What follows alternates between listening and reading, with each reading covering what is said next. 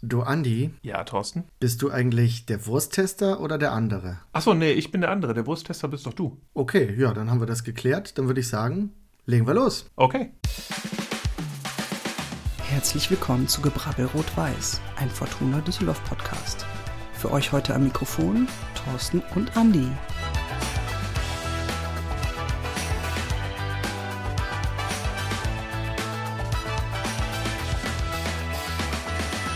Hallo, liebe Leute, von A bis Z, von 1 bis 100, von Norden bis Süden und Osten bis Westen. Da bin ich wieder, euer guter alter Wursttester. Äh, ich meine natürlich Thorsten.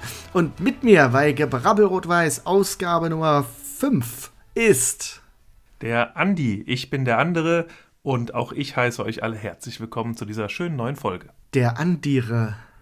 Der Andiere. Oh ja, schön, schönes Wortspiel. Okay, mit einem richtigen Dad-Joke gleich mal hier reingekommen. Ihr wisst, äh, also ihr merkt, wir müssen die Stimmung hier ein bisschen äh, künstlich versuchen zu heben, denn die Fortuna hat gestern ihr erstes Saisonspiel verloren und gleichzeitig ihr erstes Heimspiel seit über äh, wie viele Monaten? Langer, langer, langer Zeit. Neun. Ähm, also das letzte Heimspiel, das wir verloren haben gegen Kaiserslautern, war im, am 11. Am 11.11. meine ich, 2022 war es.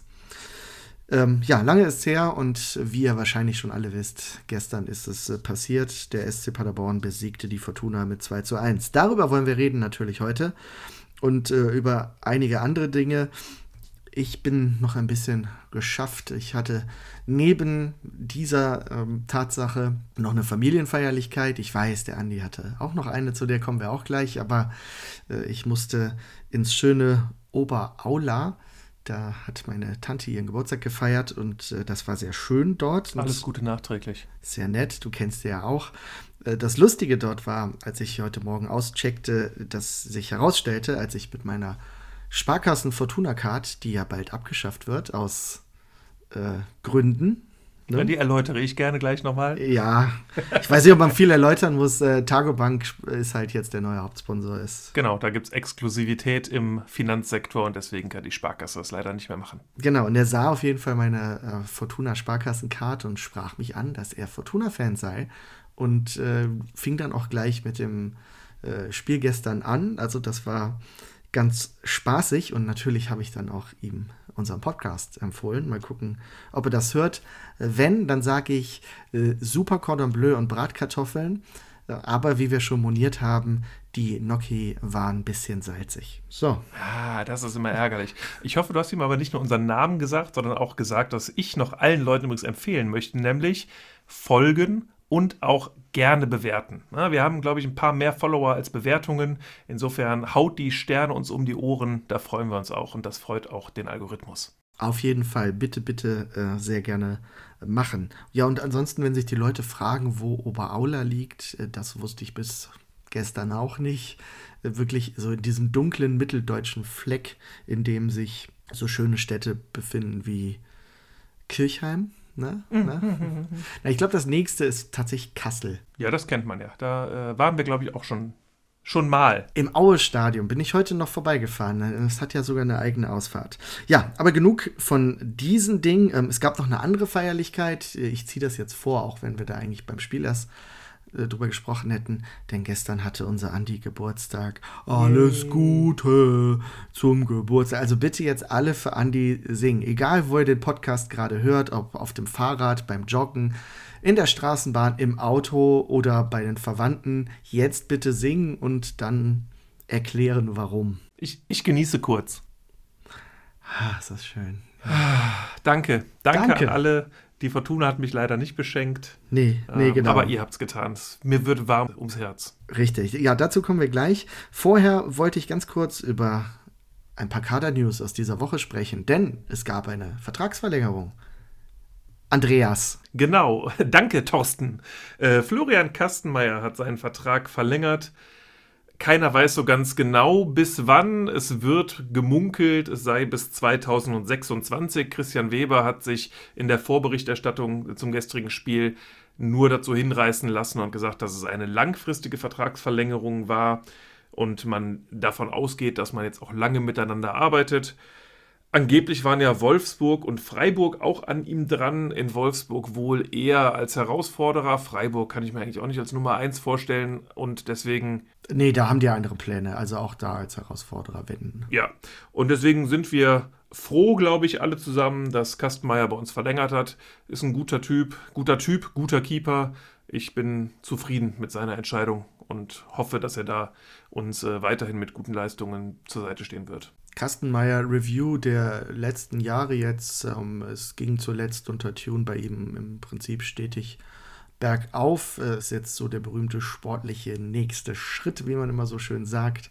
Er hat ja auch schon angekündigt, dass er jetzt mehr Verantwortung übernehmen möchte ich traue ihm das auch zu. Ich glaube auch, dass seine Bedeutung und sein Rückhalt in der Mannschaft in den letzten Monaten gesteigert ist. Ne? Also er hat schon eine sehr stabile letzte Saison gespielt. Ähm, klar, Fehler kommen immer mal wieder vor, aber er ist sicherlich in einer viel besseren Verfassung als äh, in der Zeit unter Preußer und dann auch in der Rückrunde unter äh, Uwe Rösler. Da und äh, lief es auch nicht mehr so gut äh, in der zweiten Liga. Ist er nicht jetzt auch im Mannschaftsrat? Oder habe ich das falsch abgespeichert? Da war ich mir nicht ganz sicher. Es wurde gemunkelt. Ich glaube, das ist nicht kommuniziert. Ich könnte es mir aber tatsächlich gut vorstellen, dass er, dass er da jetzt drin ist. Äh, vorher war ja Raphael Wolf da, wahrscheinlich so als einer der erfahrenen Routiniers. Ähm, aber ja, ich glaube, dass, selbst wenn es noch nicht offiziell ist, dass das der Fall sein wird. Mhm. Nee, und ansonsten, ich denke, fußballerisch wissen wir alle, einer der besten Keeper der zweiten Liga. Ähm, er hat sich mittlerweile auch auf einem guten Niveau stabilisiert, so was die Strafraumbeherrschung betrifft äh, ja, Reflexe ist so ein Lieblingsthema von mir. Ich, ich kenne keine Keeper mit Defiziten bei den Reflexen. Das finde ich immer sehr lustig, wenn man gesagt wird, ja, aber er hat super Reflexe. Ja, welcher Keeper denn nicht? Mal ehrlich, ne? ja, fällt mir auch spontan keiner ein. Also, also das, das ist, finde ich, äh, für mich immer nie ein Argument. Ja, jeder Profikeeper hat gute Reflexe. Also kann sein, dass manche in bestimmten Situationen überragender sind äh, als andere. Aber er ist halt nicht der Krakenkolke äh, nee, mit den riesengroßen Te Te Tellerhänden, wie mir, wie mir zugetragen wurde von jemandem, der schon mit ihm abgeklatscht hat. Aber das ah, wird ja. jetzt zu weit. Ähm, nee, Florian Kastenmeier, ansonsten ein ganz guter Typ, ne? Also jetzt nicht so der normale, angepasste Fußballprofi, würde ich sagen. Ja, schon so ein bisschen crazy. Also die, die Interviews, die man mit ihm sieht, es gibt so ein, so ein lustiges Quiz-Taxi-ähnliches Format, glaube ich, von der Fortuna, wo er interviewt wird in diesem Auto. Und er antwortet auch wirklich sehr crazy Sachen. Also ähm, muss man, glaube ich, zu nehmen wissen, aber ich finde ihn super. Und, und äh, wenn ihr das in Kooperation mit der Rheinischen Post herausgegebene Sonderheft zu dieser Saison gesehen habt, definitiv, wir, wir verraten es einfach mal nicht an dieser Nein, Stelle. Super. Definitiv, genau. Also jeder Spieler wurde gefragt, was äh, sein Song ist, um sich vom Spiel sozusagen zu pushen. Und ich würde sagen, beste Antwort Florian Kastenmeier. Aber das müsst ihr dann schon selber herausfinden, was er da gesagt hat. Und wenn ihr das durchblättert, dann könnt ihr auch im späteren Verlauf dieses Hefts auch noch ein paar super Übungen sehen, wie man sich im Büro fit hält. Das ist mein persönlicher Tipp an dieser Stelle. Tja, tja. Jetzt, jetzt können die Leute tatsächlich sehen, wie du aussiehst, Andi. Jetzt wirst du, wirst du keine Ruhe mehr haben vor den Menschen, die im Stadion dich um Autogramme und Selfies bitten. Ja, war ja letzte, letztes Spiel schon fast so. Für uns beide. All die zehn Zuhörer, die wir haben. Ja, also ähm, ich denke, ähm, können wir einen Strich drunter machen. Äh, gute Sache, auch ein wichtiges Signal, ähm, dass wir jetzt da auch so ein bisschen den Weg gehen. Äh, Kastenmeier ist also äh, auch vermutlich ähm, zukünftig die Nummer 1. Ähm, auch durch die Verpflichtung von Niemczycki ähm, können wir, glaube ich, da einen Haken dran machen. Ein bisschen bleibt jetzt die Frage, was ist, bedeutet das für die Zukunft von Dennis Gorka? Ich behaupte nichts Gutes, aber ja, man wird sehen, ähm, wie es bei ihm dann weitergeht. Das ist allerdings keine Frage, die im Augenblick äh, nachhaltig relevant ist.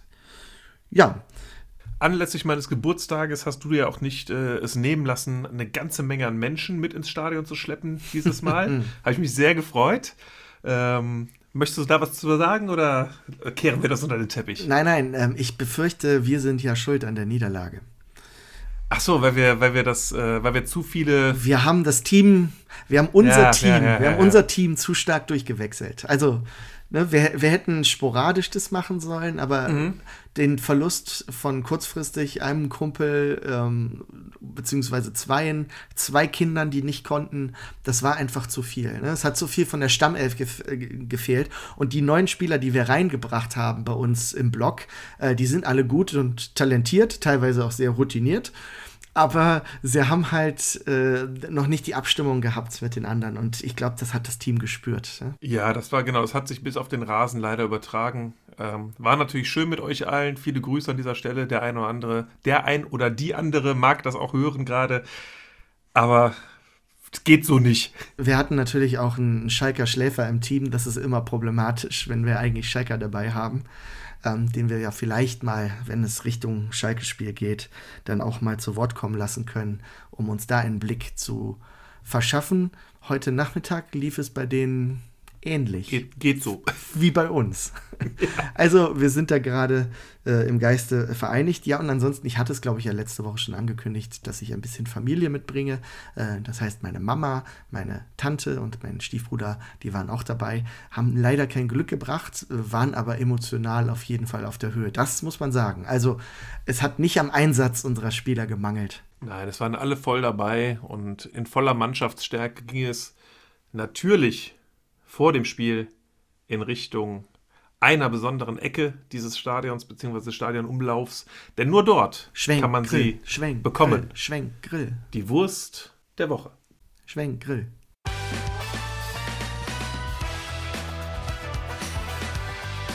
Die Wurst der Woche.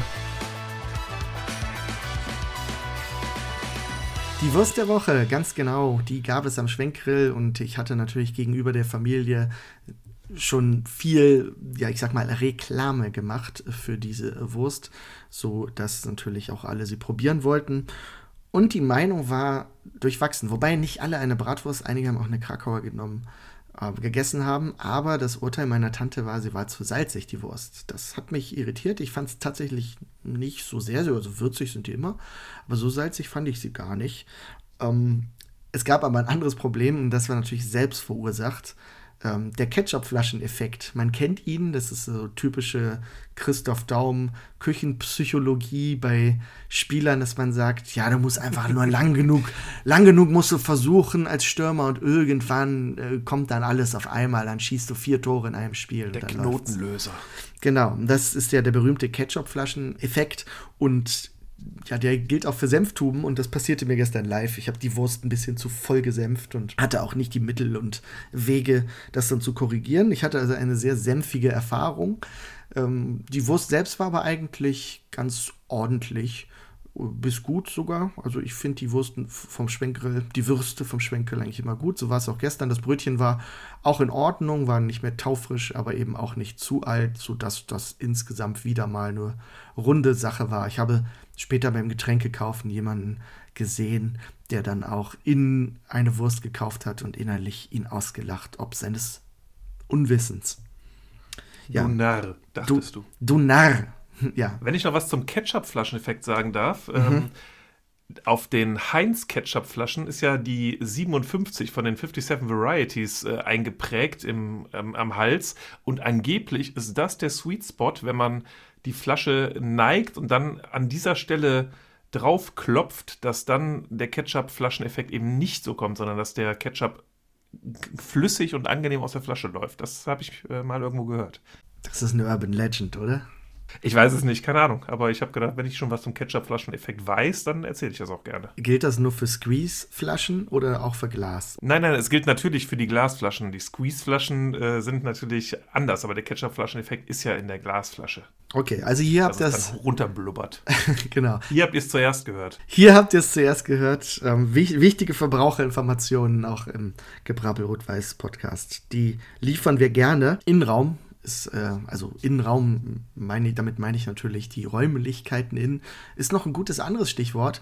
Ähm, es gibt da eine Sache, die ist uns schon beim letzten Heimspiel aufgefallen, dass äh, in der Nähe unseres Blogs sich jetzt eine so wie es scheint, denn so richtig gut ausgeschildert ist es nicht, eine Unisex-Toilette befindet, oder? Also sind wir uns da sicher?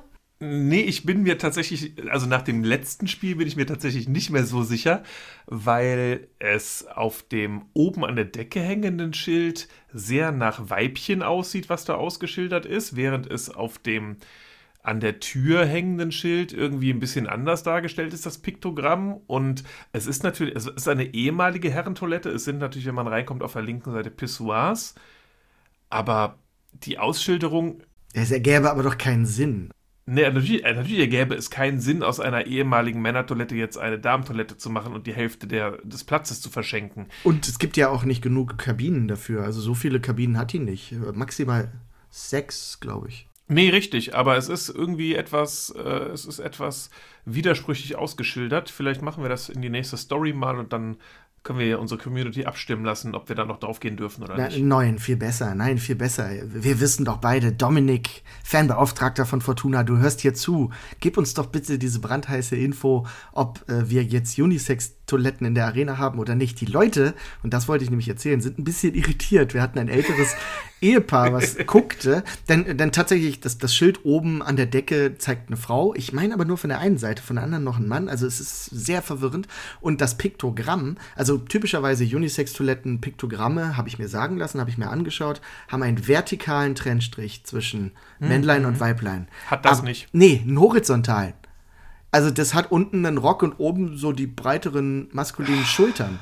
Das Komisch. ist alles sehr verwirrend. Ja, die Dame ging rein und ging auch wieder raus. Also so, der hier ist ja für Männer. Und dann haben wir ihr gesagt, nee, nee, ist Unisex. Und dann sagt sie, Jürgen, das ist Unisex hier, da kannst du auch. Na, da gehe ich nicht rein. Doch, doch, doch, Jürgen ist reingegangen. Er stand nämlich äh, neben mir ähm, am äh, Pissoir oder in der Nähe und war erstmal am Ablästern. Äh, so, äh, jetzt darf ja gar keiner mehr. Also Jürgen fand das nicht so gut. Ähm, das war für, für sein Weltbild war das, war das äh, nicht in Ordnung. Es hat jetzt aber zur Folge mit dieser Toilette, dass aktuell sich niemand reintraut. Also ich finde das zwar sehr gut, dass die Toiletten neben meinem Blog gerade enorm leer sind, aber ähm, das ist, ich glaube, da brauchen wir tatsächlich ein bisschen Klarheit, was da jetzt eigentlich vorherrscht. Äh, Prinzipiell finde ich das äh, eine gute Sache. Ich habe äh, tatsächlich gestern das Thema ähm, auf der Familienfeier, auf der ich war, ein bisschen diskutiert und ich bin irgendwie in meinen Gedankengängen zu dem Schluss gekommen, eigentlich ist es doch in vielerlei Hinsicht total Blödsinn, Toiletten wegen Männlein und Weiblein zu trennen, oder? Ja, im Zug ist ja auch keine Männlein- und Weiblein-Aufteilung. Oder bei Also- dir zu Hause? Doch, doch, doch, ich gehe immer nur oben. Ja, okay, bei euch hier. Okay, gut. Das ist ein striktes Re Regiment, was, was deine Frau führt. ähm, nein, aber ähm, also im Grunde könnte man das total machen und äh, ne, also die meisten Leute, die sich darüber beschweren, die betrifft das Thema im Grunde ja gar nicht. Ne? Da ändert sich nur einfach die Welt wieder ein Stückchen aber, und die Leute möchten ja gerne, dass die Welt immer gleich bleibt. Dann können einem die Frauen doch einfach auf den Billermann gucken. Das geht doch nicht. Ja, also, Ja, also, ja, das, also Quatsch. ich will damit nur sagen, also selbst wenn es das nicht ist, ähm, könnte man das in der Arena ja durchaus mal machen, weil es soll ja auch Menschen geben, die ebenso sich keiner Gruppe so 100% zugehörig fühlen und ich kann mir das schon vorstellen, dass es für diese Leute dann auch bei so einer Sportveranstaltung blöd ist, ja, wo gehe ich denn jetzt eigentlich, um mein Geschäft mal kurz zu erledigen? Aber so viel, also, ne, ich, wir wollen jetzt hier auch keine zu tiefe Diskussion ähm, in, in Themen führen, in denen wir vielleicht dann auch nicht uns. Ja, aber als, als Vater von äh, zwei Kindern mit unterschiedlichen, also ne, von, von allem eins sozusagen, hast du natürlich immer das Thema, wenn, wenn du die Tochter irgendwie mit aufs Klo begleiten willst, dann nimmst du die mit aufs Herrenklo, Guter weil Punkt. du kannst ja nicht mit aufs Damenklo und sowas. Ja. Eigentlich total bescheuert. Also ich sag mal, in seiner Kabine ist man eh für sich und ob da jetzt nebenan ein Männlein oder ein Weiblein, äh, dann ist, also mir persönlich ist es egal. Aber lass uns, lass uns das Thema äh, für jetzt ad acta legen und uns aufs Sportliche, wenn es noch so traurig war, beschränken. Oder, na, nicht beschränken, sondern übergehen. Wir gehen über, ohne uns zu übergeben. Haha. danke, danke, danke. Das Spiel gegen Paderborn, die erste Saisonniederlage und die erste Heimniederlage, wir sagten es bereits, seit längerer Zeit.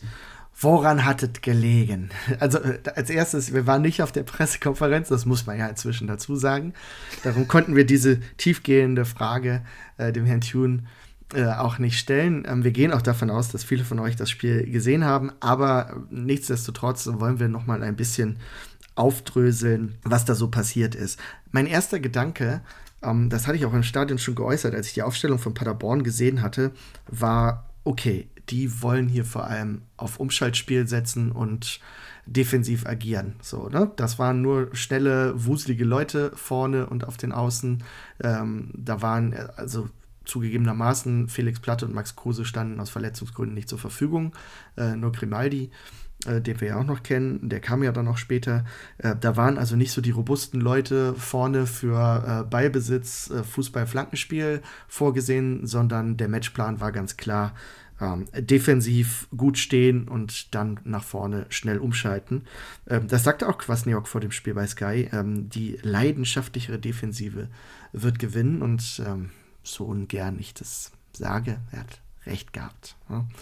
Ähm, das also war äh, komplett das Konzept, das war komplett der Matchplan.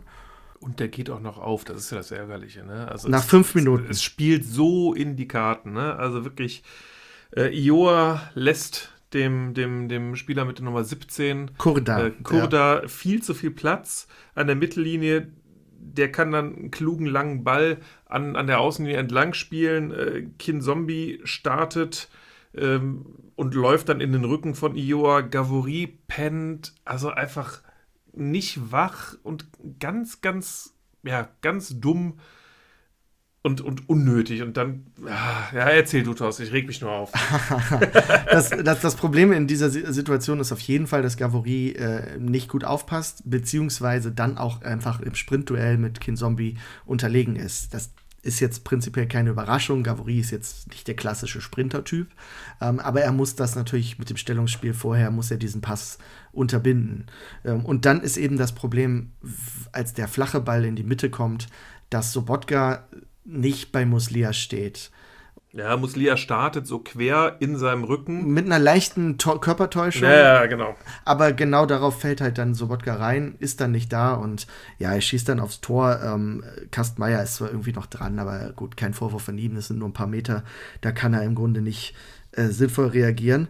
Ja, und dann liegt man wirklich mit der ersten Torchance, mit der ersten Aktion des Spiels, liegt man gleich hinten bei 29 Grad und wirklich hoher, hoher Luftfeuchtigkeit. Und dann weißt du in dem Moment schon, oh, fuck, das Jetzt wird schwierig. Das wird heute schwierig. Ne? Und das ist auch, also, ja, das, das ist natürlich gut gespielt äh, von Paderborn, aber wir haben die Folge heute dumm und dümmer genannt. Das ist einfach dumm von der Fortuna-Abwehr. Und äh, ja, gleich, also im Prinzip, äh, der Matchplan von, von Paderborn geht natürlich glänzend auf. Äh, ich habe gehört, Kwasniok hat gleich einen Flug nach Mallorca gebucht, um feiern zu gehen. Party, Party, Party. Okay, der war etwas düster, aber ähm, ja, so, so war natürlich auch die Stimmungslage. Die Fortuna hat natürlich, äh, ist natürlich in dem Moment auch erstmal geschockt und hat dann tatsächlich erstmal ein bisschen Probleme ins Spiel reinzukommen. Äh, es gibt trotzdem eine Szene im Strafraum gegenüber. Da wird Hoffmann ähm, nach einer Standardsituation im Strafraum am Fuß getroffen, aber gleichzeitig auch der Ball. Schiedsrichter lässt weiterlaufen. Es wird hinterher vom VAR geprüft aus meiner Sicht, also der VAR gibt es logischerweise dann keinen Elfmeter. Ähm, es war aus meiner Sicht okay. Es war jetzt keine, also es gibt Schiedsrichter, die vielleicht sogar einen Elfer gegeben hätten, aber der Eingriff des VARs soll ja, soll ja dann erfolgen, wenn er eine klare Fehlentscheidung vorgelegen hat. Und es ist definitiv keine klare Fehlentscheidung, diesen Elfer nicht zu geben, sondern Grauzone. Nee, genau. Es hätte, also hätte er ihn gegeben, wäre er wahrscheinlich bestehen gelassen, weil es eben okay wäre, ihn zu geben und genauso war es okay, ihn nicht zu geben. Leider tatsächlich eine von diversen 50-50 Aktionen. Äh, ja, zu denen kommen wir gleich noch. Ja, genau. ja, aber es ist. Äh, es zeichnete sich irgendwie schon ab. Und, ähm, ich fand aber Robert Hartmann, also der Schiedsrichter, hat kein schlechtes Spiel gemacht. Also es hat definitiv nicht am Schiri gelegen. Nein, das möchte ich gar nicht sagen. Aber es gab halt, es gab halt viele Situationen. Es gab dann äh, in der zwölften Minute gab es einen, einen langen Ball auf Ginczek, äh, der abgepfiffen wird, weil es angeblich abseits war. Konnte man aber im Fernsehen auch gut sehen, dass es keines war. Ähm, also es gab schon so ein, zwei Situationen, in denen ich mir natürlich gewünscht hätte, dass der Schiedsrichter da ein bisschen eher zu unseren Gunsten das pfeift. Da hätte es, es hätte Möglichkeiten gegeben, sagen wir mal so. Ja, da, da habe ich noch ein besseres Beispiel. Also es gab in der 14. Minute gab es dann noch mal eine gute Aktion von Muslia, der, der hat äh, Tanaka getunnelt und zieht dann so aus 20 Metern ab, aber direkt auf Kastenmeier, der dann keine Probleme hatte. Aber in der 19. Minute, da haben wir nämlich die zweite Szene im Strafraum. Da ist äh, Klaus, äh, also dringt da in den Strafraum äh, ein, also ist da eigentlich ganz, ganz giftig und ähm, verliert dann den Ball auch wieder bleibt auch liegen, aber ich finde, auch da hat man im Fernsehen Nein, gesehen, das war kein Foul. Also das war in Ordnung. Und daraus entsteht also ein langer Ball aus, also aus dem Befreiungsschlag auf äh, Comte, der äh, wirklich ganz glasklar, also zwei bis drei Meter hinter der Abwehrkette, hinter der Mittellinie startet, der sowas von im Abseits. Aber ja, da muss sofort die Fahne hochgehen. Wie die Schiedsrichter es leider seit dem Videoassistenten viel zu häufig machen, wird das einfach unnötigerweise laufen gelassen. Kastenmeier kommt auch raus, ähm, schlägt den Ball auf die Tribüne und die beiden rasseln aneinander und tun sich schon definitiv weh dabei. Äh, und diese ganze Situation hätte man einfach ersparen können, indem man einfach bei einer glasklaren Abseitssituation auch die Flagge einfach hebt und nicht wirklich jetzt jeden Blödsinn einfach immer laufen lässt. Also das wirklich mal. Nee, da hätte wirklich, da hätte wirklich Schlimmeres passieren können. Da war ich ja. heilfroh für beide, dass da nichts, äh, nichts irgendwie sich jemand verletzt hat. Ja, habe ich auch mir in meinen Notizen auch einfach schlecht gelöst vom Schiedsrichter gespannt. Also das muss man sehen, dass der, dass der ganz klar abseits ist. Ähm, Fortuna bis dahin aber auch einfach nicht, keine nicht, Torchancen. Nicht richtig gut im Spiel, keine Torchancen. Ich würde behaupten, auch keine Torschüsse so richtig. Wir haben versucht, giftig drauf zu gehen, aber haben es einfach nicht geschafft. Ne? Also wir sind, wir sind ins hohe Pressing gegangen, wollten die, die Paderborner zu Federn im Spielaufbau zwingen, äh, gerade auch auf den Torwart, auf Hut draufgegangen, von dem der ähm, Sky-Kommentator vollmundig behauptete, Hut sei am Ball mindestens genauso gut wie Kastenmeier. Das habe ich in dem Spiel eher nicht so gesehen, aber also ist jetzt kein Holzfuß, aber jetzt auch kein, kein brillanter Fußballer. Aber irgendwie hat dieses, dieses Draufgehen nicht so richtig funktioniert und hat auch immer wieder dafür gesorgt, dass Paderborn das machen konnte, was sie wollten. Langsam aufbauen und dann blitzartig umschalten und uns echt mit ihren schnellen Spielern in die Bredouille bringen. Das war sehr, sehr auffällig, äh, wie Paderborn das machen wollte und das auch leider echt gut gemacht hat. Genau, also sie haben sich die Fortuna immer so ein bisschen zurechtgelegt, haben wirklich, also äh, fast nervenaufreibend langsam in der Abwehr herumgepasst, im Prinzip, bis der Gegner einschläft und dann kommt der lange Ball äh, auf, auf die schnellen Spieler, wie du gesagt hast, und dann wird im Prinzip zugebissen. Das war ganz klar das System. Interessant auch übrigens, dass sie bei uns wiederum gar nicht früh drauf gegangen sind. Ne? Also Fortuna konnte in Ruhe äh, aufbauen. Und dann gab es eben ja ganz kompakt das Mittelfeld von Paderborn und äh, da hat sich Fortuna wirklich schon in dieser Phase, also in dieser Phase sogar ganz besonders die Zähne ausgebissen. Ähm, wir sind über die Außen nicht durchgekommen. Da haben die Außenverteidiger von Paderborn ähm, im Prinzip Klaus und Ior in den meisten Momenten im Griff gehabt. Und zentral haben ähm, Klefisch und Hansen das sehr gut gemacht. Ich finde ja, bei Namen Klefisch und Hansen, das müsste eigentlich das zentrale Mittelfeld von Holstein Kiel sein, oder? ja, das, das ist der Kai, das ist der Kai Klefisch und das ist der, der, der Mathis Hansen, ne? Die machen hier unser Mittelfeld und die räumen hier einfach alles ab. Es, es würde auf jeden Fall passen. die haben ihren Job wirklich sehr gut gemacht und man muss sagen, ähm, gerade in der Phase, aber auch in vielen anderen Phasen, Sobotka Tanaka haben mir in dem Spiel nicht gefallen. Also Sobotka sogar wegen seiner direkten Beteiligung, Spoiler, an beiden Gegentoren. Ähm, aber auch Tanaka, ähm, das, das war halt nicht das, was man von ihm, was, was so das Prägen des Spiels betrifft, einfach äh, ja, zumindest nicht offensiv. Also ich finde, defensiv haben sie es beide gut gemacht. Gab kurz ja. Vorher eine Szene von Sobotka, wo er Conte, der eigentlich natürlich viel schneller ist als er, ziemlich gut so in Richtung Auslinie abdrängt. Ja, es hat der Kommentator sehr überschwänglich gelobt. Ich fand, das war jetzt nicht so die Wahnsinnsaktion. Ja, ich fand das schon, ich fand schon, dass er es auch gut gemacht hat. Und, ähm, ich fand es war eher schlecht vom Stürmer. Aber Tanaka hat das Spiel einfach zu oft langsam gemacht, hat sich für meine Begriffe das ganze Spiel über immer, oder immer ist natürlich immer sehr absolut, aber häufig in die falsche Richtung gedreht, um das Spiel weiter zu, zu öffnen und, und äh, dann lieber nochmal durch die Mitte als auf die Außen oder halt andersrum. Also gefühlt die häufig die falschen Entscheidungen getroffen.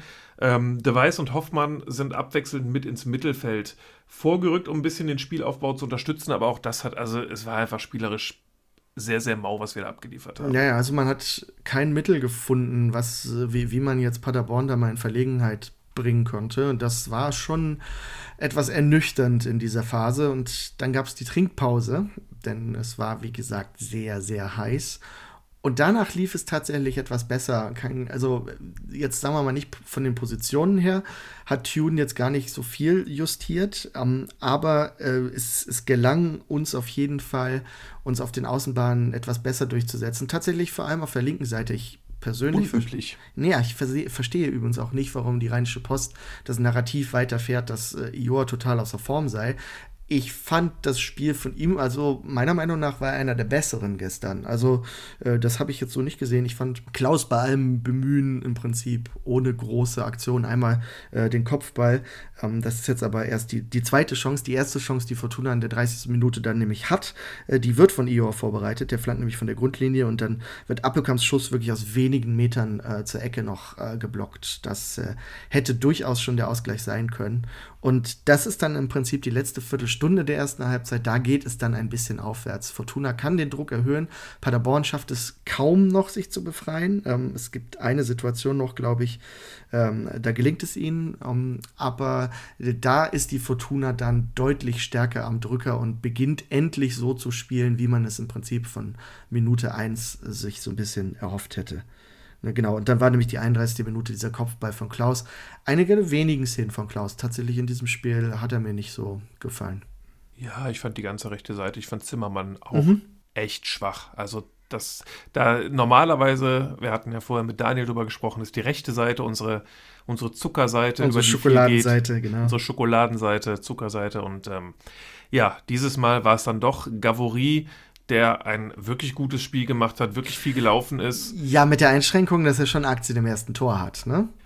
Ja, stattgegeben.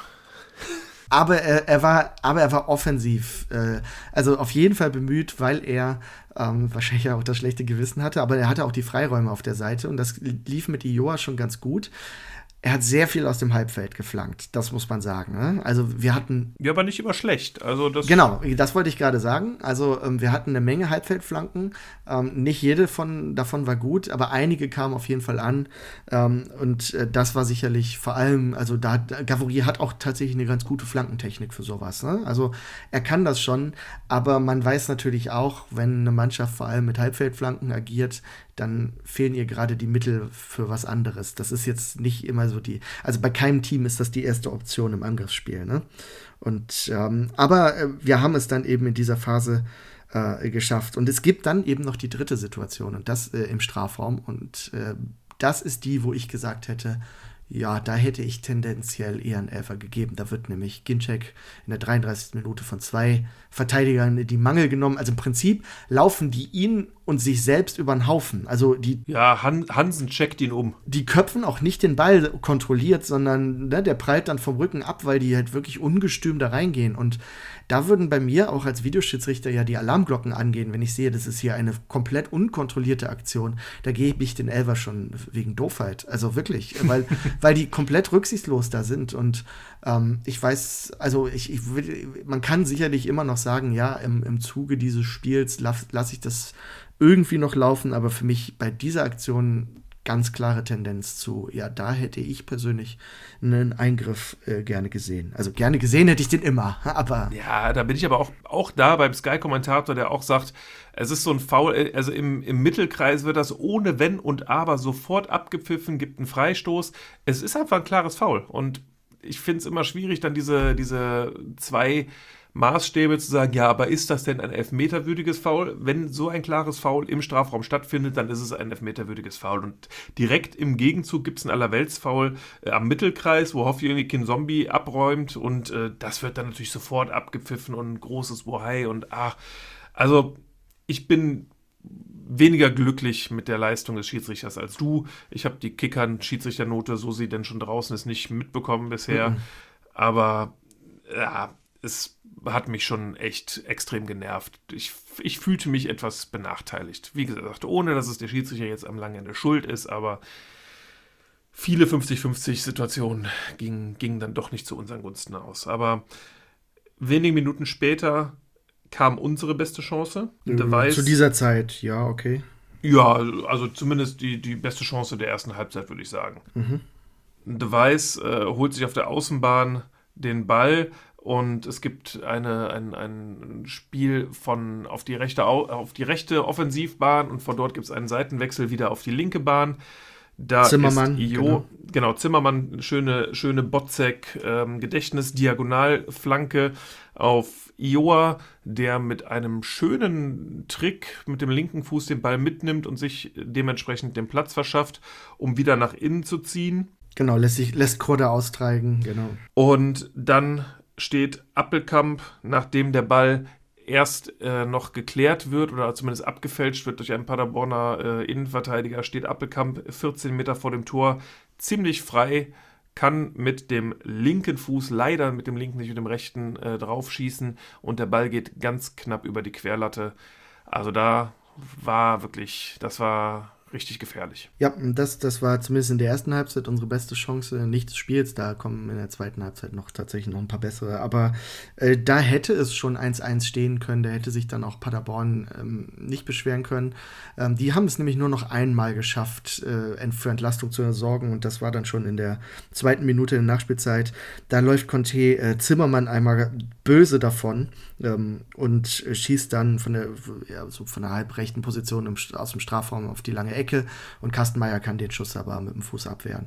Das äh, war eine durchaus gefährliche Torchance, äh, aber auch die erste seit bestimmt 20 Minuten für Paderborn. Also ähm, Paderborn hat äh, ich sag mal, wenige Torchancen, aber dafür relativ gute in diesem Spiel gehabt äh, und hat dann auch sehr viel aus denen natürlich dann rausgeholt.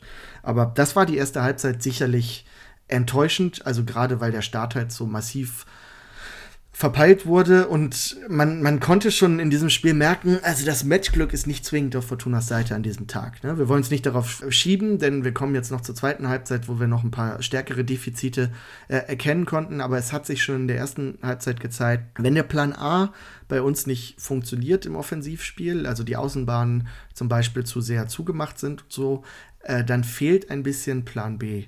Und dazu kommen wir jetzt in der zweiten Halbzeit. Die geht aber erstmal stark los, denn Fortuna macht im Prinzip mit dem, ich würde fast sagen, Dauerdruck durchaus weiter in dieser, in dieser Phase. Ähm, ich glaube, 47. Minute ist es ein langer Ball von Kastenmeier auf äh, Ginczek, der dann den noch auftropfenden Ball wirklich Volley äh, auf die äh, lange Ecke zielt und äh, da kann Yannick Huth gar nichts machen, der Ball prallt an den Pfosten. Ähm, wäre theoretisch echt ein schönes Tor gewesen. Wird dann weggepfiffen wegen Abseits, aber man kann im Fernsehen sehen. Vermutlich eher nicht. Also ich würde sagen, es war kein Abseits, genau. Und ja, wäre der aber reingegangen, hätte wahrscheinlich in diesem Fall der VAR zu unseren Gunsten entschieden. Das war die bis dato beste Torchance der Fortuna. Ähm, schade, dass das nicht geklappt hat. Und dann beginnt die Phase des Standards. Des Standards. Die Standards, ja. Es, Sta folgen, glaube ich, Standards. vier Ecken nacheinander. Und Freistoß, um, ist auch Freistoß auf jeden Fall. Ach stimmt, es ist noch ein Freistoß dazwischen dabei. Ich möchte vorausschicken, es gab offenbar ein Standardtraining unter der Woche, denn die Fortuna hatte sich ganz viele, ganz tolle Varianten ausgedacht, die alle scheiße waren ähm, und ja. irgendwie nicht so richtig was gebracht haben. Vor allem war immer die Grundlage, auf gar keinen Fall flanken wir den Ball direkt äh, ins Getümmel, sondern wir spielen immer über irgendeinen Umweg. Und wie du sagst, es hat nie geklappt. Und da hat sich jemand drüber aufgeregt.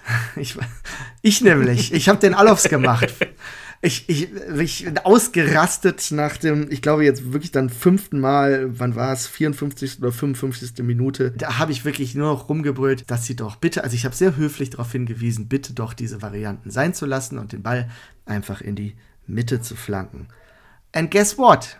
Ja, in der 57. Minute, die vierte Ecke in den letzten sechs Minuten, fliegt wunderschön, klassisch, einfach rein ins Getümmel. Hordy Device steht da und köpft den Ball ins Tor. Es kann so einfach. Schädelt, schädelt den Ball ins Tor. Es kann so einfach sein manchmal. Das war der Torpedokopfball, der berühmte. Und ich glaube, wir sind beide, bei, bei, bei uns beiden war die Rede so, ja, genau, so macht man das. Einfach den Ball in die Mitte und reinköpfen. Es war definitiv einer meiner wütenderen Torjubel. So nach dem Motto, ich hab's euch doch verdammt nochmal gesagt. So, ähm, ich fühlte mich wirklich in dem Moment sehr bestätigt. Ähm, die müssen viel häufiger auf mich hören, habe ich das Gefühl. Äh, ja, also ähm, das war wirklich folgerichtig zu diesem Zeitpunkt. Ich glaube, es gab auch schon sicherlich bei der einen oder anderen von diesen äh, Situationen vorher gab es auch mal einen Volley-Abschluss von Ior und so in die Arme des Keepers. Also das war nicht alles harmlos. Ähm, da war schon Druck auf dem Kessel in der Situation und es war der folgerichtige Ausgleich zu diesem Zeitpunkt. Ja, die vier Ecken kommen ja auch nicht von nix, ne? Also insofern, aber es war halt ja so so so von hinten durch, den, durch die Brust ins Herz. Ne? Also immer, immer möglichst kompliziert die Ecke ausgeführt. Das hat mir gar nicht gefallen. Und das Momentum war jetzt wirklich komplett auf Fortunas Seite. Und ich denke, viele im Stadion, zumindest ich, hatten das Gefühl, so, jetzt geht's hier los. Genau, jetzt geht's rund. Jetzt starten wir hier richtig schön die Jagd auf die drei Punkte. Und jetzt spielen wir die Paderborner an die Wand. Na, geht auch direkt los. Gavory von links auf Emma, der direkt in die Mitte auf Schinter Appelkamp. Dessen Schuss wird geblockt. Und was passiert? Dümmer passiert. Dumm hatten wir, jetzt passiert dümmer. Oder sogar am dümmsten von mir aus. Äh, der Ball kommt zu, ich glaube, von ähm, Hoffmeier zu äh, Muslia und ähm, wirklich blind versuchen Hoffmann, Zimmermann und Sobotka gleichzeitig den Ball zu dritt auf den Mann drauf zu gehen. Auf Muslia, der wirklich meterweit entfernt ist, drauf zu gehen, vergessen aber dabei, dass ja in ihrem Rücken dann außer Device kein einziger Spieler mehr absichert. Und in der Folge äh, haben, äh, laufen Bibilja und äh, Condé allein auf das Tor, noch verfolgt von Device, aber der kann da ernsthafterweise nicht mehr wirklich was machen. Ähm, Biblija passt in die Mitte zu Condé und der bleibt halt frei vor Kastenmeier eiskalt. Legt zwei Minuten nach dem Ausgleich den Ball zum 2-1 ins Netz. Das war zu dem Zeitpunkt, also ah, es, war, es war auch nicht verdient zu dem Zeitpunkt, dass Paderborn wieder in Führung ging. Ähm, das war gut gespielt von Paderborn. Es war mehr oder weniger die einzige Torsituation, die sie in der zweiten Halbzeit hatten. Ähm, und Fortuna hat, hat wirklich, das war ein Geschenk mit drei Schleifen drum. Also ähm, so, so dilettantisch habe ich selten gesehen, dass sich Fortuna verteidigt. Und ich habe einige dilettantische Fortuna-Verteidigungen gesehen. Das kenne ich auch von dieser Mannschaft nicht. Und das haben die Spieler, also da gibt es ja auch nichts wirklich ähm, zu verbergen, haben die Spieler dann in den Stimmen nach dem Spiel ja auch unumstößlich zugegeben. Also Hoffmann hat die, das auf seine Kappe genommen, aber äh, Sobotka und Zimmermann haben da genauso ihre Aktien drin. Das war einfach fahrlässig, äh, von der Euphorie verblendet des Ausgleichs, weil sie natürlich dasselbe gefühlt haben wie wir. Ja, jetzt sind wir hier am Drücker. Und dann schlägt das Pendel hier komplett in die andere Richtung aus. Und das hat Folgen, denn das hat die Fortuna, äh, das war ein echter Nackenschlag in dem Moment. Das hat die Fortuna nicht so einfach verkraftet in dem Moment dann. Ja, Paderborn stellt sofort um auf Dreier- respektive Fünferkette, geht also im Endeffekt nochmal einen Schritt mehr in die Defensive und ähm, auch das weiter Matchplan, der aufgeht und kann uns jetzt einfach ja, weiter äh, anlaufen lassen und dann blitzgefährlich äh, kontern. Wir haben in der 63. Minute einen eigenen Freistoß und auch der wird sofort in einen Konter umgemünzt. Im Gegenzug, wenn wir den Ball erobern, sind wir hektisch und unsicher und äh, es wird versucht, irgendwie schnell zu spielen, was aber nicht ankommt. Also da, das, da, da war wirklich die Frische im Kopf nicht da in dem Moment. Das war nicht gut das hat wirklich den Stecker gezogen. Ähm, das heißt zwar nicht, dass Paderborn jetzt offensiv wieder aufgekommen wäre, ähm, aber ähm, äh, die hatten in dieser Phase kein Problem, uns vom Tor so ein bisschen wegzuhalten. Und ja, es gab da so ein paar zaghafte Torchancen. Da kommt der Ball mal relativ frei zu Zimmermann am Strafraum, der dann aber auch nur so, so, so ein Schüsschen mit der Innenseite reinschießt. Mit der Innenseite reinschieben möchte, ja. Und am Ende, es, es war halt immer ein Fuß dazwischen, es wird halt geblockt. Und äh, Fortuna hat, ja, also hat sichtlich in den Seilen gelogen. Das war, im Boxen war das so ein Wirkungstreffer, ne? Dieses 2 zu 1. Und ähm, darum reagiert dann auch Tune und äh, bringt dann äh, Chollis für äh, Klaus und für Mai für Ioa. Appelkamp ist dann wieder auf die, diesmal auf die rechte Seite, nicht auf die linke gegangen wie in äh, Illertissen. Und wir sind ins, also in ein klares 4-4-2 mit zwei Stürmern dann gewechselt. Das sollte das Team tatsächlich wieder ein bisschen stabilisieren. Also das war vom Coach in diesem Moment aus meiner Sicht eine gute Entscheidung. Das hat uns wieder ein bisschen zurück ins Spiel gebracht. Ähm, zumal halt die Spieler dann auch, äh, ich, ich glaube, drei Minuten später kommt noch Johannessen für Sobotka. Äh, und äh, bei Paderborn unter anderem äh, dann auch Grimaldi. Also das heißt, Paderborn hat sich in dieser Phase ganz klar auf, okay, wir müssen jetzt unseren Strafraum verteidigen. Vorne haben wir einen großen Brecher drin, der hilft uns auch bei Standards mit seinen fast 1,90. Und äh, aber ansonsten müssen wir zusehen, dass wir das Ding jetzt hier über die Zeit retten, idealerweise mit ein paar Kontern, aber die schnellen Leute äh, wie Conte oder ähm, Kinzombie sind dann nach und nach auch rausgegangen, sodass dann da offensiv nicht mehr so viel zu erwarten war. Und ja, gerade Johannesson hat mir in einigen Situationen in dieser Phase dann ganz gut ähm, gefallen. Um, wir hatten jetzt ja auch entsprechend zwei große Stürmertypen im Strafraum, aber wir haben uns immer noch schwer getan, richtige und vor allem klare Torchancen ähm, herauszuspielen. Und es dauert dann auch immer noch ein bisschen länger. Ähm, ich glaube, als nächste, was ich hier habe, ist, ist, ein Freistoß in der 76. Minute. Der wird für Mai am Strafraum gefault.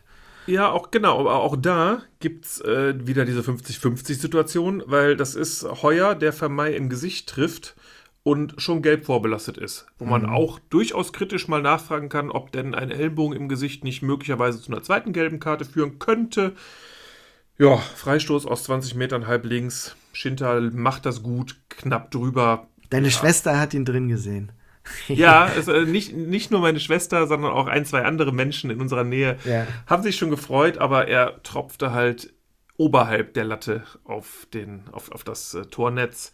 Ähm, ungeübtere Zuschauer, liebe Grüße an Nadine, ähm, können da durchaus mal einer Fehlbetrachtung aufsetzen. Ja, ja. Aber es war jetzt dann doch wieder der Startschuss zu so ein paar Schönkschen, aber nichts halt so richtig Zwingendes. Ne? 79. Minute gibt es mal wieder eine Halbfeldflanke, diesmal von Device und äh, Vermey köpft den Ball knapp vorbei.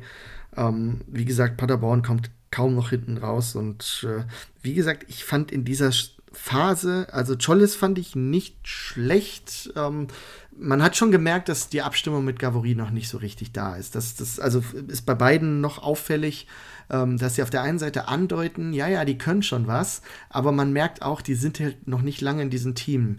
Ne? Die, die kennen die Laufwege nicht, die wollen da manchmal einen Doppelpass spielen, ähm, aber dann startet der andere gar nicht oder umgekehrt und sowas. Ähm, das muss ich noch ein bisschen finden, aber auch wenn es natürlich in dem Spiel jetzt keinen Ertrag gebracht hat, habe ich ein gutes Gefühl bisher bei den beiden.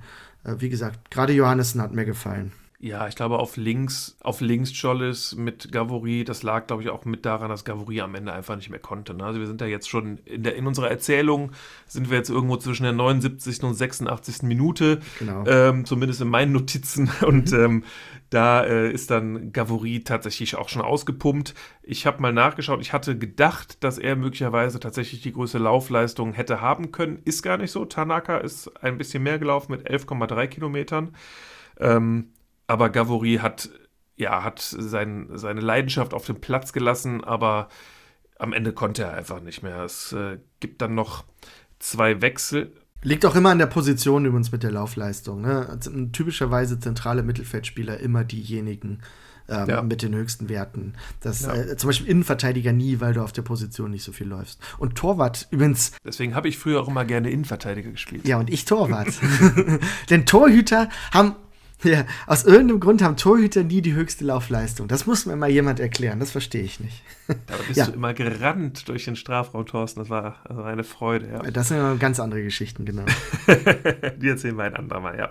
Genau, 86. Minute. Ähm, Siebert kommt für Ginczek. Ähm, und Device wird damit zum Stürmer. Ja, und das, das zeigt natürlich auch so ein bisschen, dass uns in dieser Phase dann auch irgendwann die Offensivalternativen im Kader fehlen.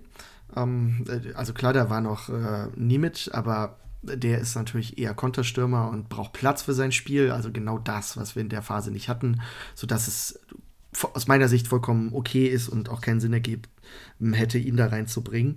Und ähm, ja, also natürlich macht man das schon mal gerne, ne, dass man ähm, so einen Verteidiger da vorne reinbringt.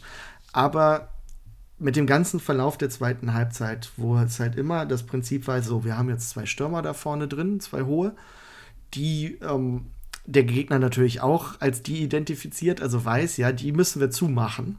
Und äh, wenn wir dann im Prinzip dann nur mit Flanken versuchen zu agieren und wenig halt mal mit ähm, anderen Aktionen, dass man also mal mit, mit flachen Pässen, Doppelpässen, kreativen Aktionen auf diese Fall, äh, äh, auf diese Art in Strafraum äh, reinkommt. Nicht falsch verstehen, ähm, äh, Appelkamp hat sich zum Beispiel gemüht, wo es nur ging und hat eigentlich ein gutes Spiel gemacht. Ähm, aber es fehlt halt im Prinzip ähm, so ein anderes Stürmerprofil, das dann eben auch selbst Chancen generieren kann. Ne? Kovnatski war natürlich so ein Typ, ne, der auch mal. Genau, der spielerische Stürmer, ja. Mit einer eigenen Aktion was machen konnte. Und das ist tatsächlich etwas, was dem Kader so ein bisschen abgibt. Und ich denke, es ist eine veritable Diskussion. Klar, immer unter dem Eindruck von so einem negativen Erlebnis oder so einem schlechten Spiel. Ähm, man hat es ja auch vorher zumindest schon mal andeutungsweise, konnte man ja drüber nachdenken. Ähm, ich denke, es es wäre wirklich sinnvoll, wenn wir da noch jemanden holen mit einem anderen Stürmerprofil. Ähm, ich bin auch persönlich ein Freund durchaus von, von zwei Stürmern. Ähm, ich fand, das hat in den letzten Jahren eigentlich immer ganz gut bei uns funktioniert, gerade in den Heimspielen, wo du ja auch Druck aufbauen musst. Und ich finde, wir sind mit, gerade mit dem einzelnen Mittelstürmer, also ich finde persönlich wirklich, dass Ginczek das jetzt nicht scheiße macht. Ähm, also klar, er ist jetzt auch noch nicht, er schießt gerade nicht alles zusammen, aber er hat eine gewisse Präsenz und er hat ja auch seine Szenen jetzt in dem Spiel. Ähm, aber im Gegenzug ist halt nichts bei rumgekommen. Ne? Das ist ja, das ist natürlich mit einem Stürmer auch immer leicht ausrechenbar. Ne? Wenn Exakt. du ein zweites da vorne mit reinpackst, dann hat die Abwehr natürlich zwei Menschen, auf die sie sich konzentrieren muss. Und das, ich bin auch eher Freund des äh, 4-4-2 mit zwei echten Stürmern vorne drin. Und wenn man dann einen hat, der etwas brecherischer ist und einen, der etwas spielerischer ist, ist das vielleicht eine ganz gute Mischung. Aber eben diesen spielerischen Stürmer, den müssten wir uns vielleicht dann doch noch innerhalb der nächsten 14 Tage am Markt besorgen. Genau, in Vermei muss ich sagen, ähm, da, da äh, erwarte ich noch ein bisschen mehr. Ich, ich finde, er, er, klar, er holt ein paar Kopfbälle ob seiner Körpergröße, aber ich finde, er strahlt nicht so diese Gefahr aus, sondern er ist da meistens im Getummel und man sieht ihn irgendwie rumfliegen, aber ähm, so die richtige Präsenz hat er nicht, also auch vom Körpertyp. Ja, er wirkt immer so ein bisschen lethargisch auf mich, irgendwie so nicht, nicht explosiv.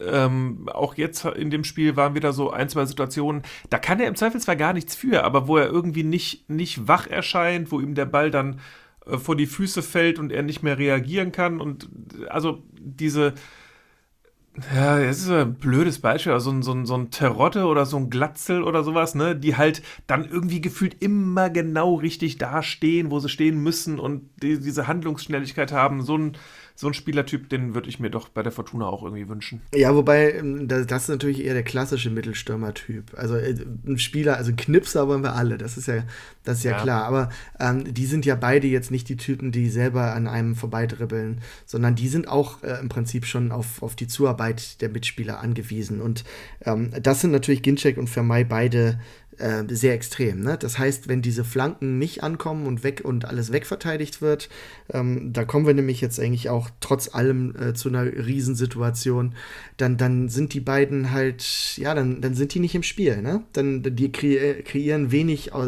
selber mal etwas. Und das ist, ähm, also wie gesagt, das, das ist ein Problem, das, das, das kann man durchaus so sagen.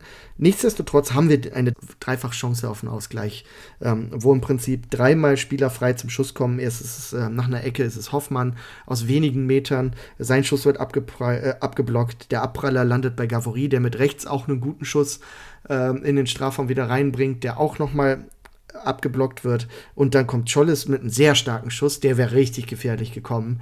Äh, konnte man sehen, wieder ein, wie man so schön sagt, immer ein Stock dazwischen. Ja, leider nur ein Stock und keine Hand. Das wird im Nachhinein auch nochmal gecheckt. Ja. Es aber, war halt aber die Brechstange, ne? Ist klar. Das war nicht mit ja. Esprit rausgespielt und äh, definitiv fehlte der Fortuna. Das war natürlich auch dem Spiel dann geschuldet, die Leichtigkeit. Äh, es war immer wieder, wie du schon mal gesagt hattest, immer wieder hektisch. Es gab immer mal wieder einen blöden Ballverlust zwischendurch.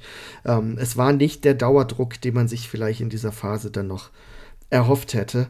Ähm, es hätte aber natürlich in quasi mit der fast der letzten Aktion, es waren sieben Minuten Nachspielzeit angezeigt, mit fast der letzten Aktion hätten wir dann doch noch uns alle über einen Punkt freuen können, jubelnd in den Armen liegen. Denn Johannesson lupft den Ball in einer klasse Aktion auf Siebert.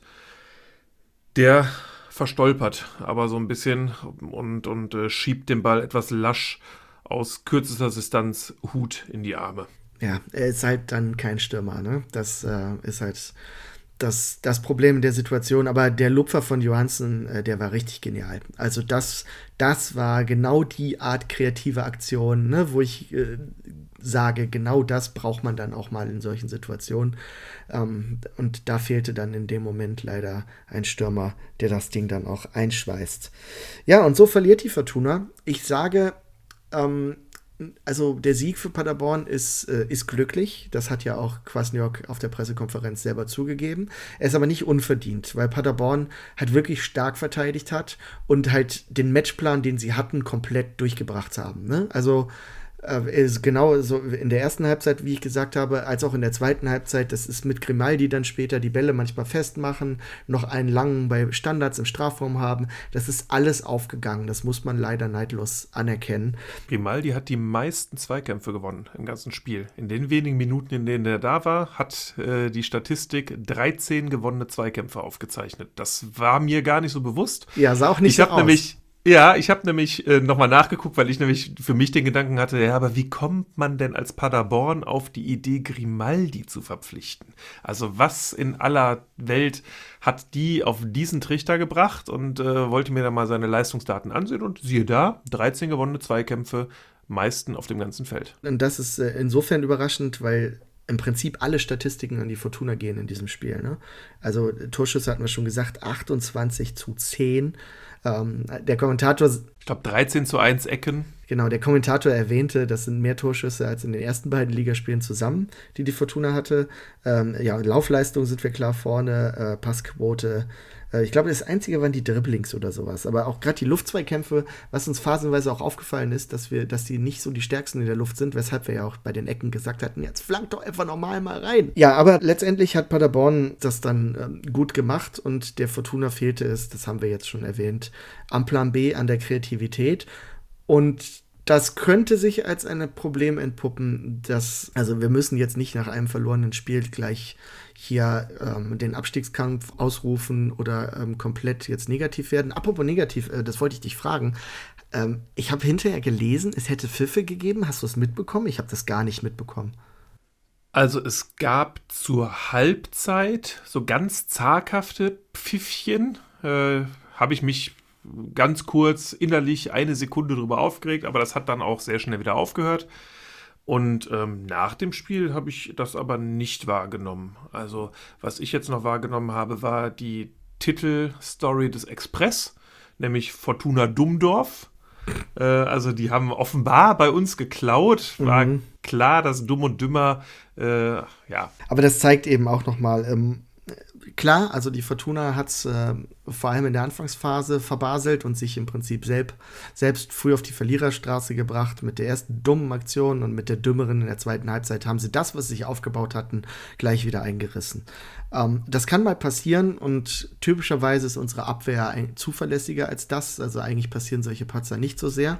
Ähm, aber natürlich müssen wir zusehen, dass wir unser Offensivspiel weiter verbessern. Das können eben personelle Korrekturen sein ähm, oder eben, dass wir auch taktisch unser Repertoire so ein bisschen erweitern. Denn es wird noch andere Gegner geben, die nach Düsseldorf kommen, sich hinten reinstellen und auf schnelle Konter warten. Ne? Das ist die Realität. Ja, das genau. Und vielleicht sogar, äh, die nicht nur nach Düsseldorf kommen, sondern die vielleicht auch zu Hause spielen und trotzdem sich hinten reinstellen.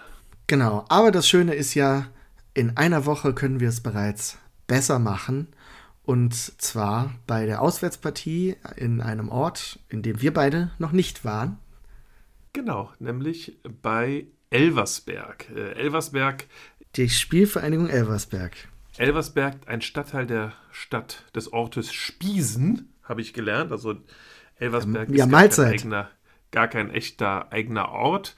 Und ähm, wir haben es geschafft, uns Karten für dieses Spiel zu besorgen. Es war sehr nervenaufreibend. Es hat mich wirklich einige Zeit meines Tages gekostet. Es war so chaotisch, dass äh, die Rheinische Post sich genötigt fühlte, einen Artikel über das Prozedere zu schreiben. da, da ja. kann jetzt jeder drüber sagen, was er will, ähm, aber ich wollte das nur kurz erwähnt haben. Genau, ich, ich fasse das gerne mal kurz zusammen. Äh, es war avisiert, also zum einen, normalerweise ist es ja so, dass man für die Auswärtstickets den äh, Ticketshop der Fortuna benutzt und dann gibt es üblicherweise einen Kartenvorverkauf für die Mitglieder und dann mit ein wenig zeitlichem Versatz einen Kartenvorverkauf für die Nichtmitglieder, für den Rest der Menschen da draußen.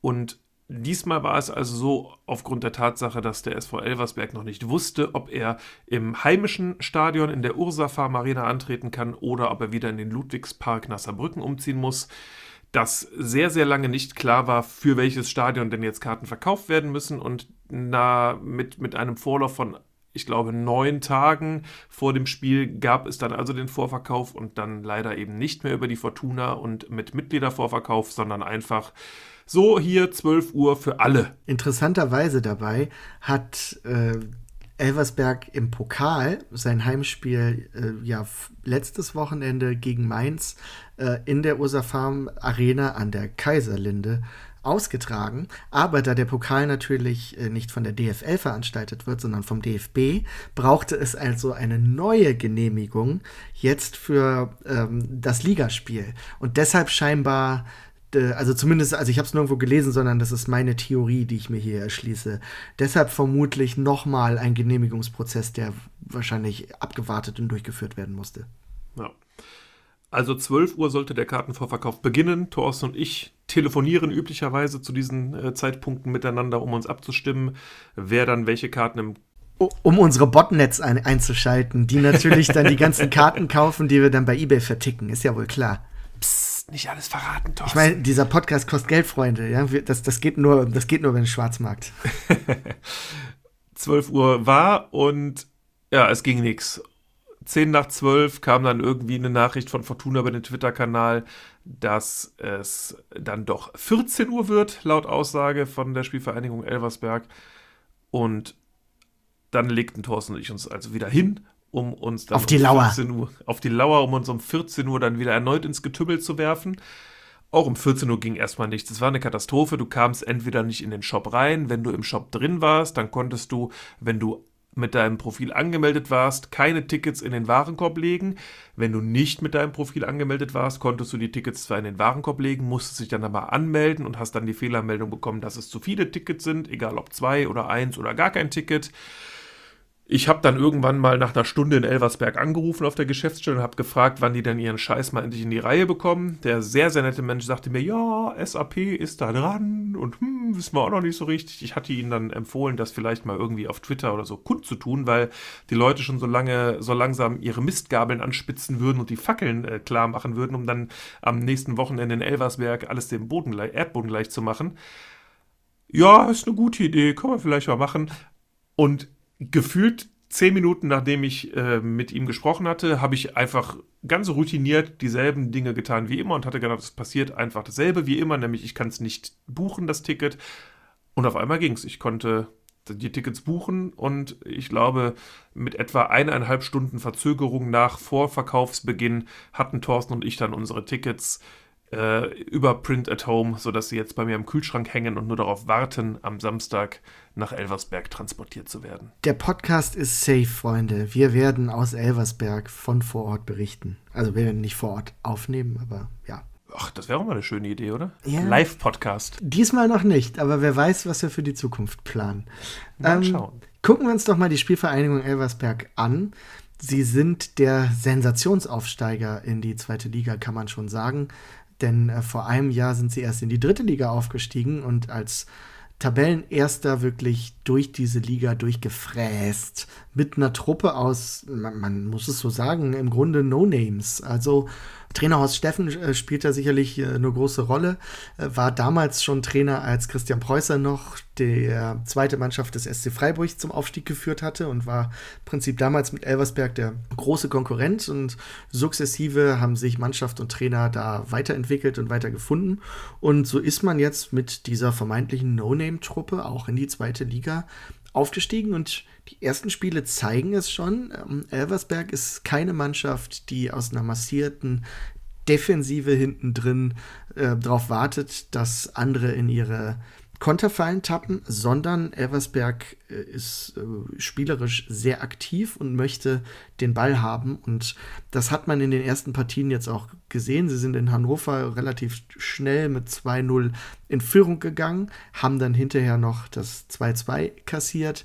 Im Heimspiel gegen Rostock waren sie ebenfalls 1-0 in Führung und haben in einer, vielleicht äh, haben es die einen oder anderen von euch mitbekommen, legendären Schlussphase doch noch das 2-1 kassiert. Und auch jetzt äh, in Lautern haben sie ähm, ja stark dagegen gehalten und erst kurz vor Schluss 3 zu 2 verloren, was eben auch die Schwäche dieses Teams bisher zeigt. Sie haben die Dinge, die sie übers Spiel meist sehr gut gemacht haben, hinten raus meistens ähm, dann doch noch aus der Hand gegeben. Das heißt, ich, ich also ich würde jetzt nicht da konditionelle Probleme unterstellen oder so, aber da scheint es eben dann an dieser berühmten Erfahrung noch so ein bisschen ähm, zu mangeln ja, wenn man sich den Kader auch anguckt, ähm, es äh, gibt einen alten Bekannten für uns Fortuna-Fans, also ähm, Tim Boss ist der zweite Torhüter, äh, hat auch mal das Tor unserer zweiten ähm, gehütet. Äh, die Nummer eins ist aber äh, Nikolas Christoph, der auch äh, in der dritten Liga letztes Jahr ähm, eine Torwart war. Und zu beachtenswerte Spieler, würde ich jetzt sagen, ist der von ähm, Raba Leipzig ausgeliehene Frederik Jeckel, relativ junger Innenverteidiger, ein großes Talent und der von Stuttgart ausgeliehene äh, Wahid Fagir, Stürmer, ähm, 20 Jahre jung, hat auch schon äh, ein Tor gemacht und zwei vorbereitet diese Saison. Das sind sicherlich so etwas gefährlichere Leute. Ähm, sie haben diesen Sommer einen wichtigen Mann verloren. Ähm, das ist äh, äh ein Talent von Werder Bremen gewesen. Äh, Nick Woltemade, der hat letzte Saison wirklich alles kurz und klein geschossen in der dritten Liga und sitzt aktuell bei Bremen auf der Bank, aber das kennen wir ja mit guten Stürmern. Wobei Kovnatski ja am Wochenende gegen die Bayern dann doch endlich eingewechselt wurde, aber aufgefallen ist er nicht. Heißt also für uns von der Spielweise her womöglich ein Gegner, der uns eher entgegenkommt, weil sie mitspielen und äh, eben nicht versuchen, aus einer massiven Defensive herauszuagieren, zumindest äh, wenn sie ihre Taktik beibehalten aber eben auch ein gefährlicher Gegner, weil er eben frech ist und mutig. Das heißt also, ähm, ich glaube nicht, dass es da ruhig und entspannt äh, zur Sache geht in Elversberg. Das wird kein Spiel werden, wo man mal sagt, ja, wir schauen jetzt mal, was geht. Äh, von daher, ich glaube, man kann gar nicht genug vor dieser Mannschaft warnen. Natürlich muss aber unser Anspruch sein, dass wir äh, dort beim Aufsteiger drei Punkte holen, dass wir unsere Routine ausspielen und dass wir dort äh, gewinnen werden. Aber wie das bei jedem Zweitligateam der Fall ist, äh, eine glasklare Geschichte ist das nicht und es ist definitiv Stolpergefahr in Elversberg. Die muss man auf jeden Fall auf dem Schirm haben. Ja, Elversberg auch vor allem eine sehr variable Mannschaft für das, was sie sind. Sie haben jetzt noch kein Spiel in der, im gleichen Spielsystem gespielt. Im Pokal haben sie mit äh, Dreierkette gespielt, in einem 3-4-2-1 und im, in der Bundesliga, in der zweiten Bundesliga bisher immer mit einer Viererkette, mal im 4-4-2, mal im 4-3-3. Also da müssen wir uns echt überlegen, oder beziehungsweise da müssen wir uns dann im Spiel wahrscheinlich drauf einstellen, was sich der Trainer da für dieses Mal ausgedacht hat. Ähm, ich hoffe, dass Daniel Thune die richtigen Schlüsse daraus zieht, ähm, dass wir da also auch entsprechend ja, positiv aus dem Ganzen herausgehen. Also das wäre schon wenn wir die Ansprüche, die wir haben und die Ansprüche, die Elversberg hat, äh, mal gegeneinander stellen, dann sollten wir das Ding eigentlich auswärts gewinnen da. Weißt du, wie der Marketing-Claim von Elversberg für, die, für ihr Team lautet? Äh, irgendwie die Elf mit V, die, ne, Genau, oder? die Elf. Ja, Ja. naja. Wollte ich nur erwähnt was, haben. Was, was soll man dazu sagen? Ja, also nächste Woche geht es für uns nach Elversberg und wir werden dann ähm, danach wie immer berichten. Ich würde sagen, das war es für heute. Wir haben schon wieder die Stunde geknackt. Wir wollen so gerne auch mal drunter sein, aber es gibt doch so viel Wir zu hören uns so gerne selber reden. Ja, das sowieso, sonst macht man nämlich sowas hier nicht. Ähm, ja, also dann äh, wünschen wir euch eine gute Woche. Ähm, erneut bitte äh, sagt weiter, wie ihr diesen Podcast findet. Äh, nennt Freunden den Namen. Äh, schaut uns, euch unsere Social Media Profile an und liked diese, folgt diesen. Ähm, wir können es gar nicht häufig genug sagen. Genau. Deswegen sagen wir es einfach jede Folge. Ja, bis ihr es gemacht habt, bis auch jeder Einzelne es gemacht jeder Einzelne hier uns folgt. Wir machen Kontrollanrufe, ja? Also bitte äh, folgt uns und liked uns. Ja, Genau. Und, und, und Sterne geben. auch Sterne das. geben ist auch schön. Da freuen wir uns auch. In diesem Sinne, eine schöne Woche und bis bald. Tschüss. Macht's gut. Tschüss.